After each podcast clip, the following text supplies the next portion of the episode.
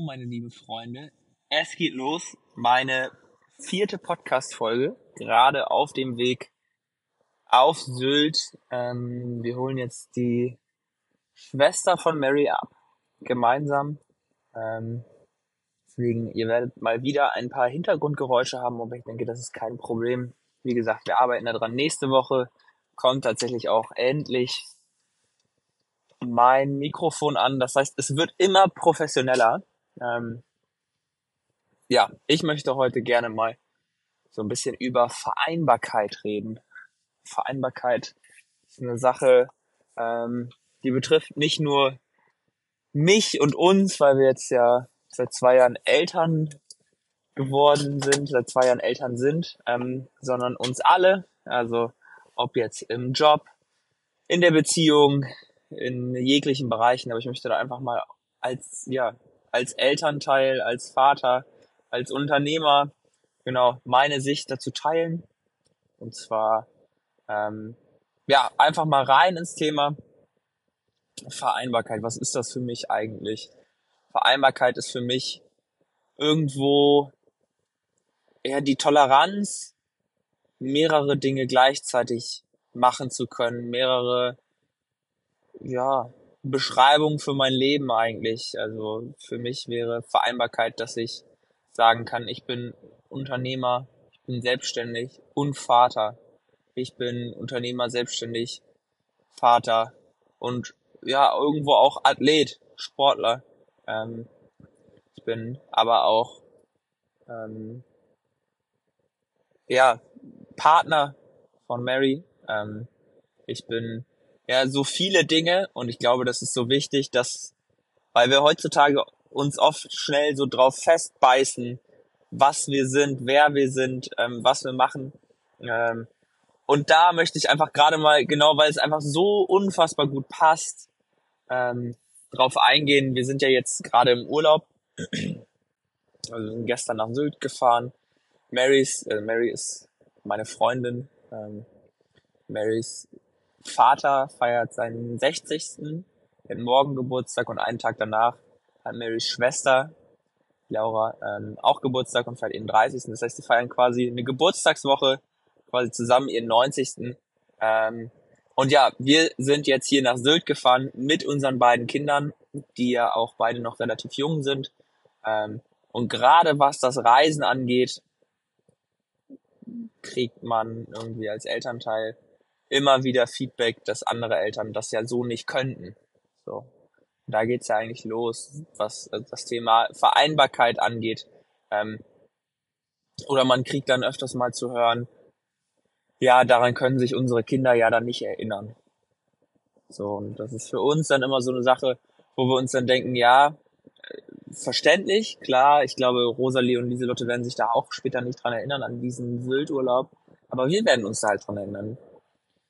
So, und dann geht's nicht nur darum, hm, dass man Eltern ist von diesen Kindern, sondern wir sind ja auch noch Menschen, ne? wir sind ja auch noch ähm, Partner voneinander, aber vor allem sind wir auch noch Individuen, ähm, die halt auch Bock haben auf Urlaub, die auch noch mal raus wollen, Dinge erleben wollen. Richtig geil. Ich war heute surfen, das erste Mal auf Sylt.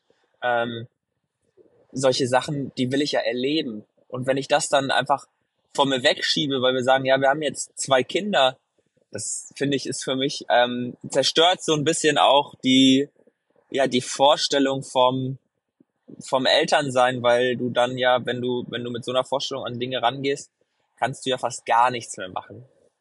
So und dementsprechend gestern habe ich mich auch mit jemandem darüber unterhalten ähm, über Instagram, mit der habe ich geschrieben ähm, und da war das auch so ein bisschen Thema, da sie auch gesagt hat, dass sie das ja cool findet und was für eine Leichtigkeit wir irgendwie das so vorleben. Und man muss natürlich sagen, es ist ja absolut nicht einfach. Ne? Also auch die Fahrt gestern, äh, die war absoluter Horror.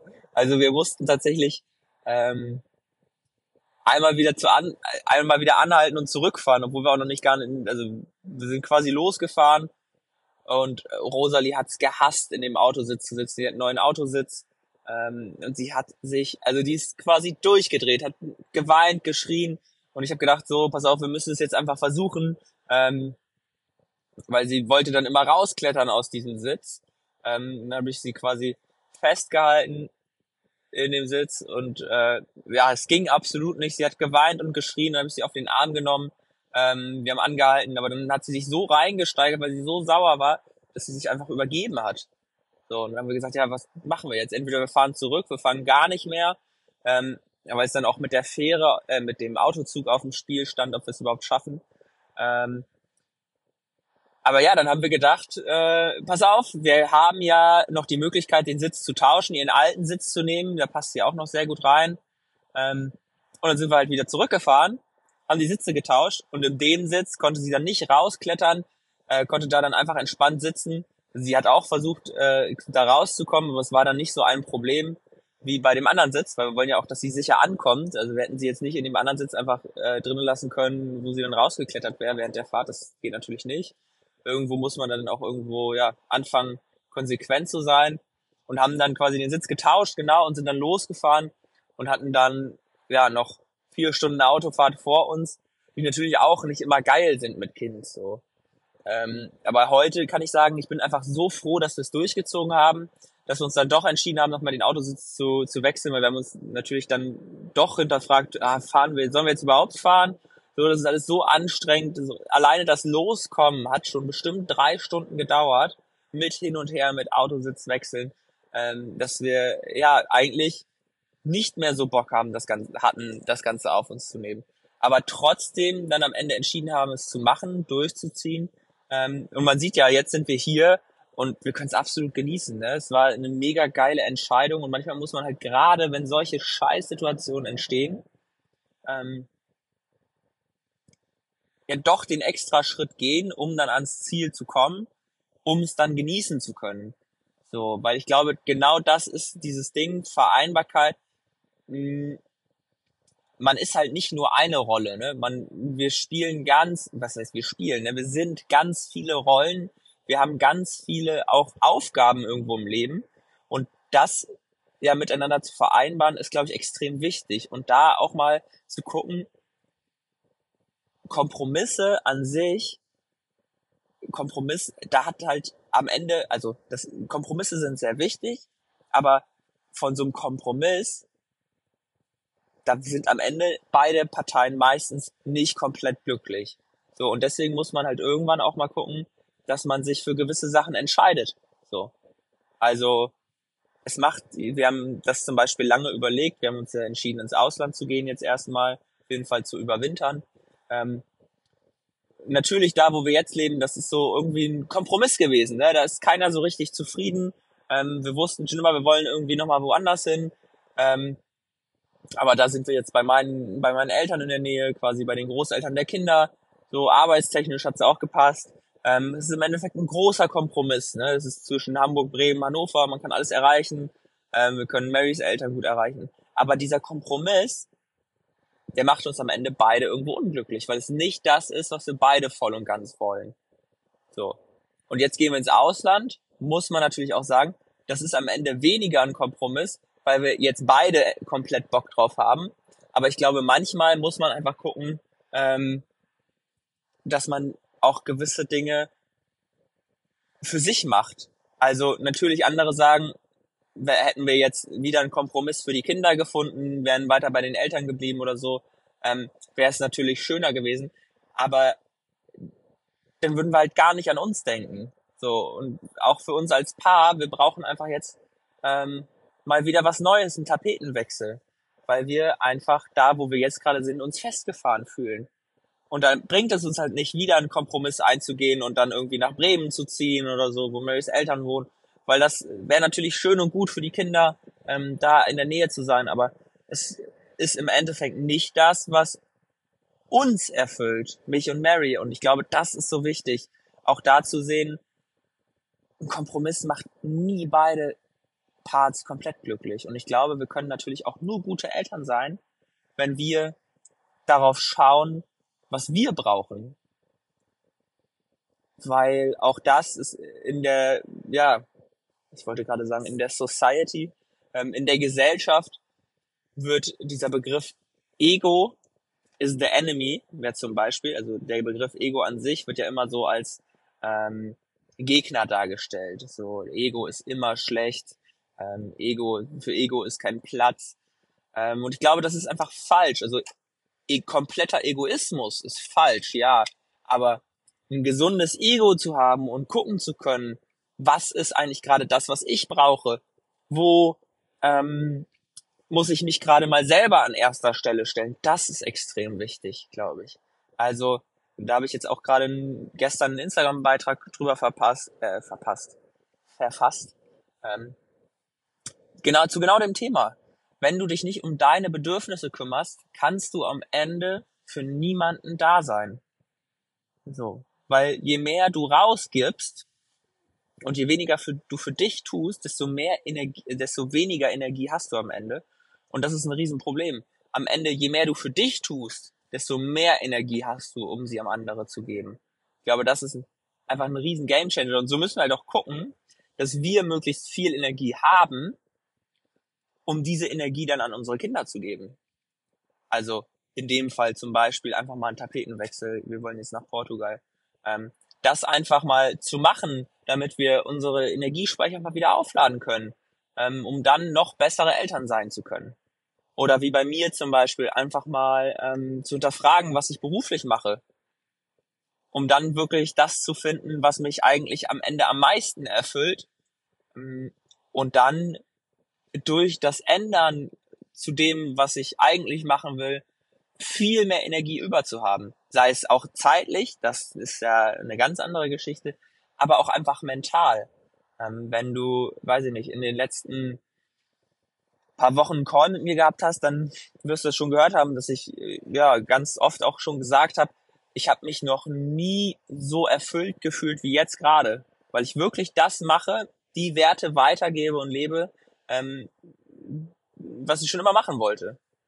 So, und ich glaube, das ist total wichtig, einfach mal zu gucken, nochmal um den Kreis zu schließen, Thema Vereinbarkeit, kann ich das, was ich jetzt gerade machen, mache, eigentlich auch mit mir selber vereinbaren.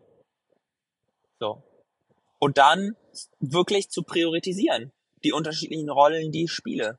Ähm, pass auf, ich bin Unternehmer, ich bin Vater, bin äh, ja Teil einer Beziehung, ähm, ich bin Athlet und das dann einfach mal einzuordnen. Für mich steht eigentlich Vater sein gerade an erster Stelle.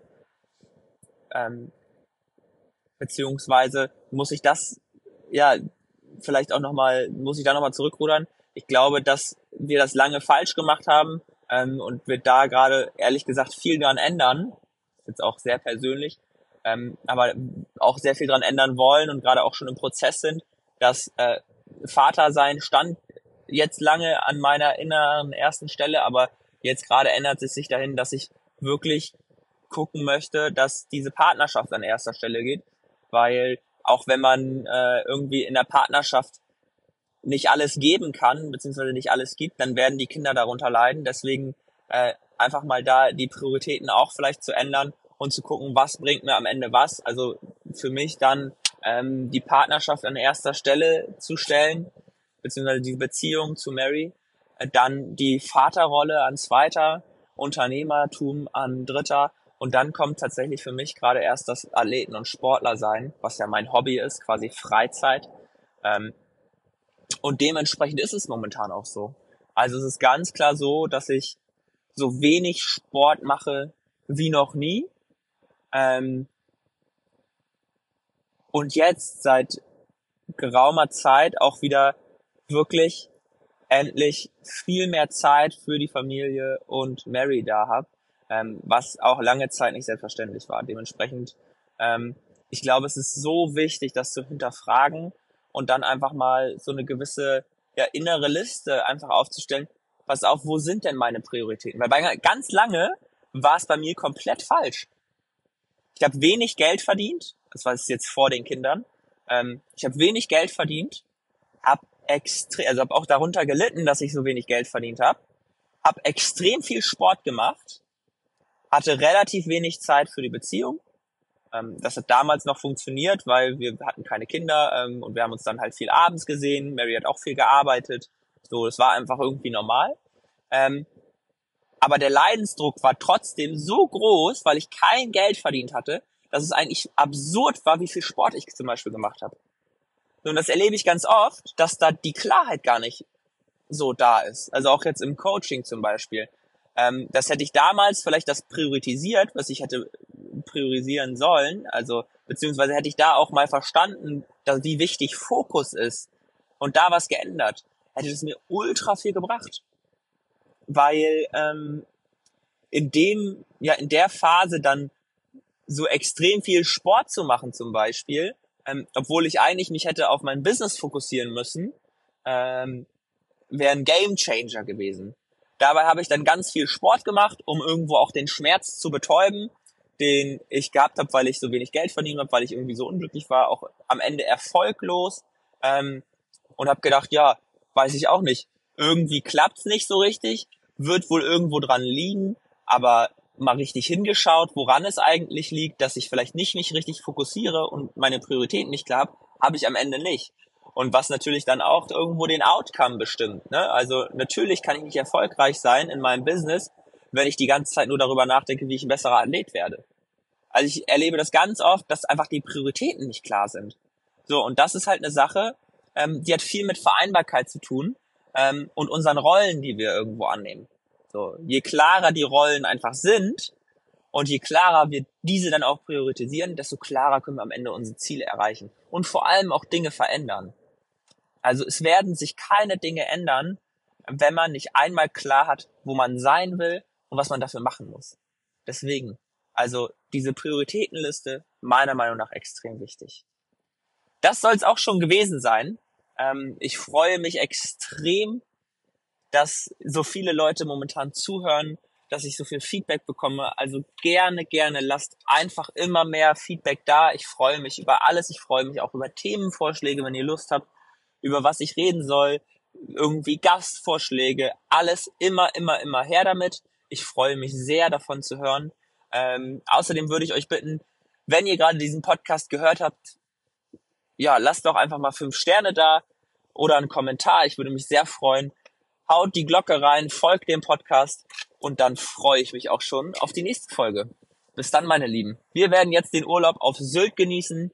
Ähm, die nächste Folge werde ich die nächsten Tage schon aufnehmen. Das heißt, wenn ihr noch Themenvorschläge habt, gerne her damit.